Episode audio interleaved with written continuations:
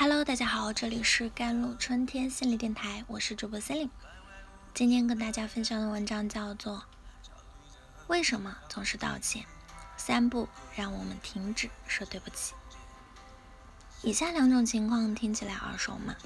一，你给老板发封邮件，开头就是“很抱歉打扰您”，但是……第二，一个同事文件撤了，撞倒了你的咖啡。但却是你先说道歉，并开始清理桌面的狼藉。如果你也经常遇到这两种情况，那么你可能已经陷入了过度道歉的困境，或者连你自己都察觉到，对那些不应该道歉的事情，你都说了我很抱歉。过度道歉是个坏习惯，会让你形成条件反射。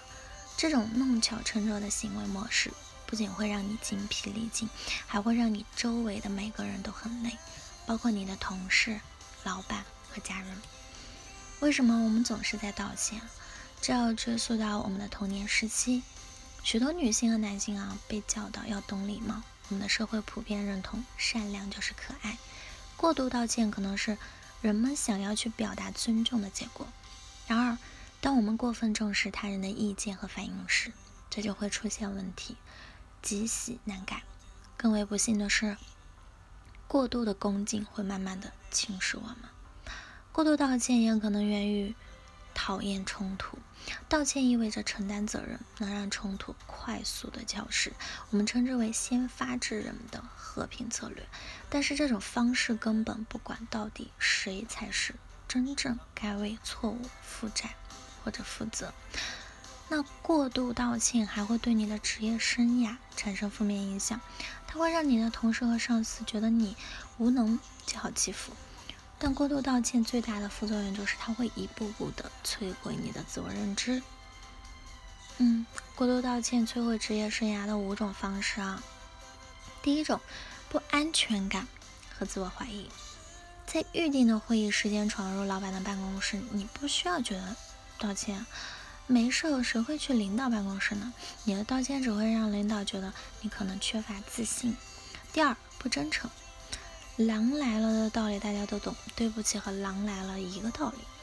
毫无根据的道歉不仅会模糊你说话的重点，还降低了对不起这三个字的可信度，让你的道歉看起来很虚伪。第三点，无力感。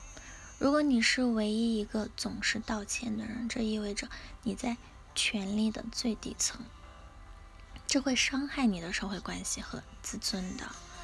女性的处境尤为尴尬，经常道歉的女性高管会被认为过于胆小，那被认为缺乏领导力而影响晋升。但是个性直接的女性领导又会被批判过于激进。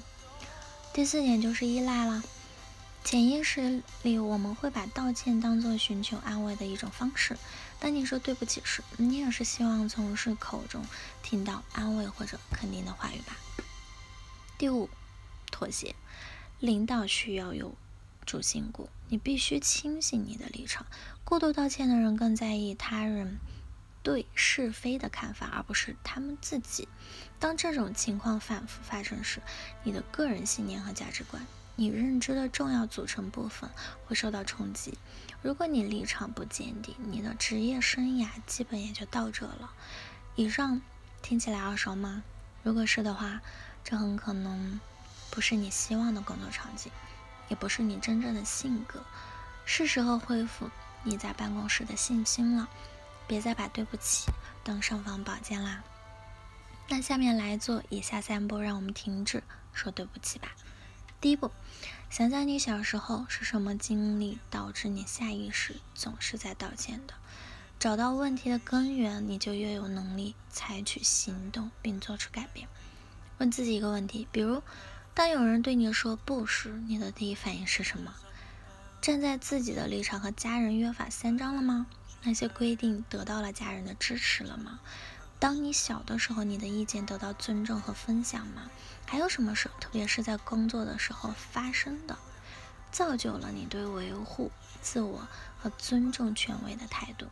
第二步，审视一下每次你道歉的场景，分辨出让你特别想道歉的催化剂，比如说某些人、某个情境、特定的情绪或一天中某个时间。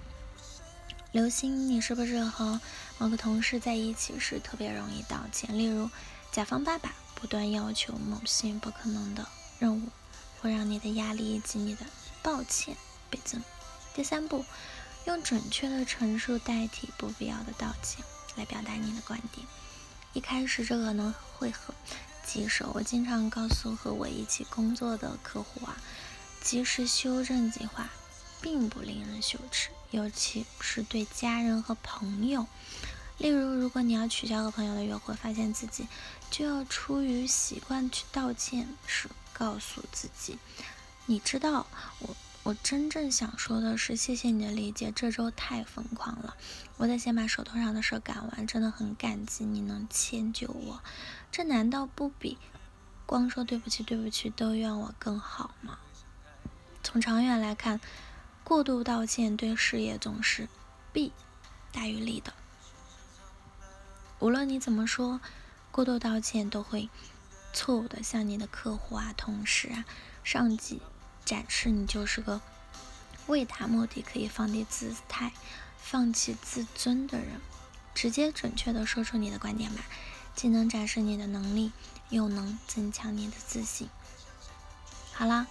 以上就是今天的节目内容了。咨询请加我的手机微信号：幺三八二二七幺八九九五，我是司令，我们下期节目再见。